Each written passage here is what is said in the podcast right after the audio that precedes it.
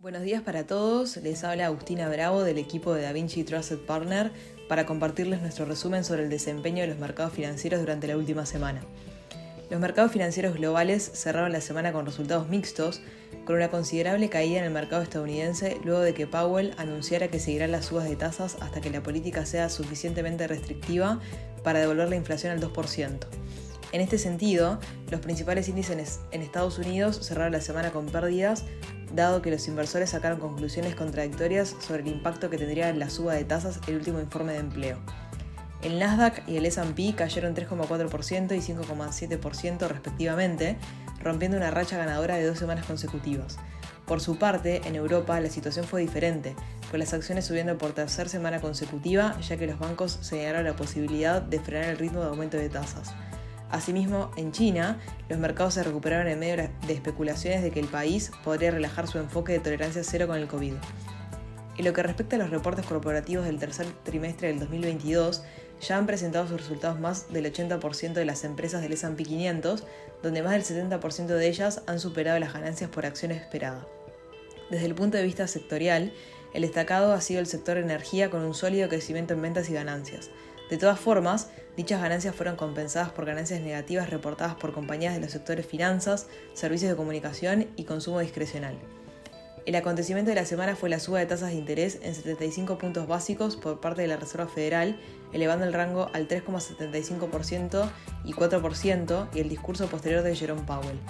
El mercado ya descontaba dicha suba, pero reaccionó negativamente tras los comentarios del presidente de la Fed.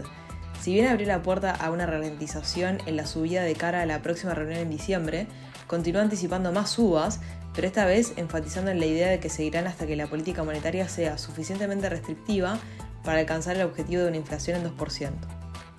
En cuanto a los datos económicos, en Estados Unidos, la semana pasada comenzó con datos de PMI mostrando un panorama mixto, para luego continuar la semana con datos de empleo que reafirmaron su solidez. Por un lado, la encuesta Holtz mostró que las ofertas de empleo aumentaron en 437.000 a 10,7 millones en septiembre, mayor a lo esperado por el mercado. Y por otro lado, la creación de empleo privado ADP de octubre fue 239.000 sobre los 185.000 esperados.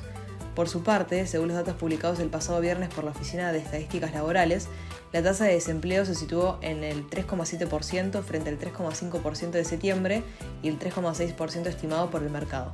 Esto se explica, en parte, porque la participación de la fuerza laboral se movió a la baja.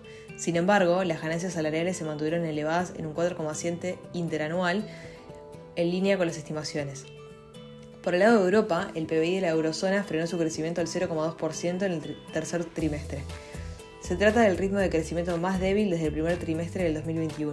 Además, el grupo de las 19 economías europeas con una moneda común registró en octubre una inflación en nuevo nivel récord tras cerrar en 10,7%.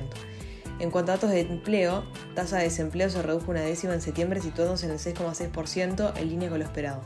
Por su parte, en Reino Unido, el Banco de Inglaterra elevó los tipos de interés en 75 puntos básicos, llevando la tasa de referencia al 3%.